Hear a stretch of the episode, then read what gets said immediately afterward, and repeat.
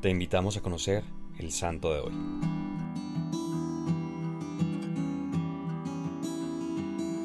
Hace unos meses conmemoramos los 100 años del nacimiento de San Juan Pablo II. Hoy conoceremos un poco de su historia.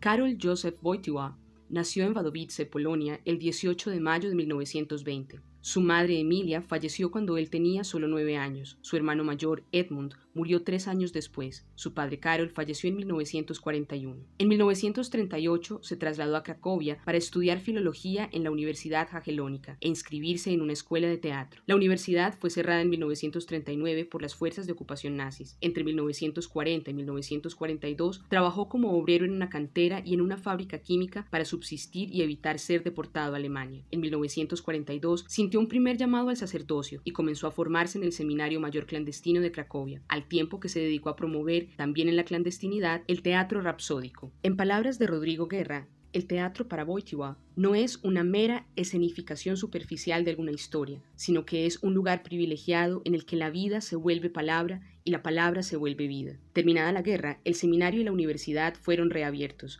y allí continuó sus estudios. En 1946 fue ordenado sacerdote y enviado a Roma, donde se doctoró en teología en 1948. Ese mismo año regresó a Polonia, fue capellán de los universitarios hasta 1951. Luego fue profesor de teología moral y ética en el Seminario Mayor de Cracovia y en la Facultad de Teología de Lublin. En 1958 recibió la ordenación episcopal y fue nombrado obispo auxiliar de Cracovia y titular de Ombi. En 1964 fue nombrado arzobispo de Cracovia por el Papa Pablo VI, quien tres años después lo eligió como cardenal. Fue elegido papa en 1978 y durante los casi 27 años de su pontificado realizó 146 visitas pastorales en Italia, visitó 317 de las 332 parroquias de Roma, llevó a cabo 104 viajes apostólicos por el mundo, escribió 14 encíclicas, entre ellas la Evangelium Vitae, el Evangelio de la Vida, cuyo aniversario 25 conmemoramos este año, 15 exhortaciones apostólicas, 11 constituciones y 45 cartas apostólicas, además de 5 libros entre los que se cuenta uno de poesía, sumado a otros textos literarios y obras de teatro escritas en su juventud. Aparte de lo anterior, es clave hacer mención de sus 129 catequesis sobre el amor, la sexualidad humana y el matrimonio, cuyo conjunto conocemos hoy como la teología del cuerpo. El Papa Juan Pablo II celebró 147 ceremonias de beatificación y 51 de canonización. Sus audiencias generales contaron con la presencia de más de 17.600.000 peregrinos, convocó 15 asambleas del Sínodo de los Obispos y 19 jornadas mundiales de la juventud instituidas por él en 1986.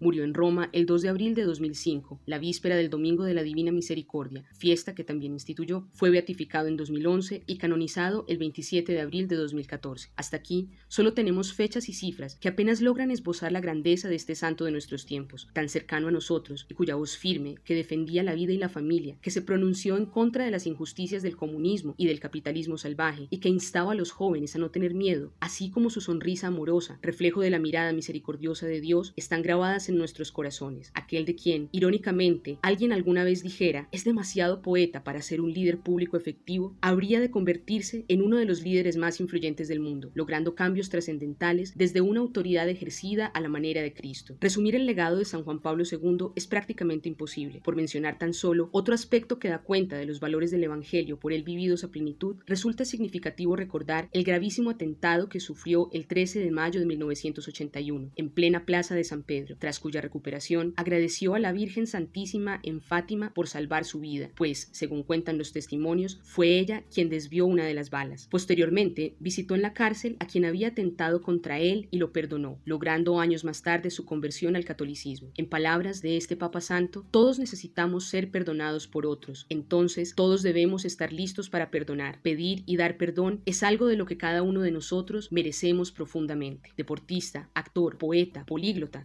por lo menos 13 idiomas, cercano a los jóvenes y a todos los pueblos, San Juan Pablo II fue siempre fiel a la búsqueda de la verdad, que no es otra cosa que la búsqueda de Dios. En sus palabras, la persona humana tiene una necesidad que es aún más profunda, un hambre que es mayor que aquella que el pan puede saciar. Es el hambre que posee el corazón humano de la inmensidad de Dios. La tarea para hoy es buscar y conocer más sobre la vida y obra de este santo contemporáneo, de quien muchos coinciden en afirmar que, como testigo de la esperanza que solo puede hallarse en Cristo, cambió el curso de la historia. Señor Jesús, en estos tiempos difíciles que vivimos, te pedimos que, como tu fiel servidor San Juan Pablo II, podamos con valentía y sin miedo dar razón de nuestra esperanza, para así transformar en algo nuestro mundo. Cristo Rey nuestro, venga tu reino.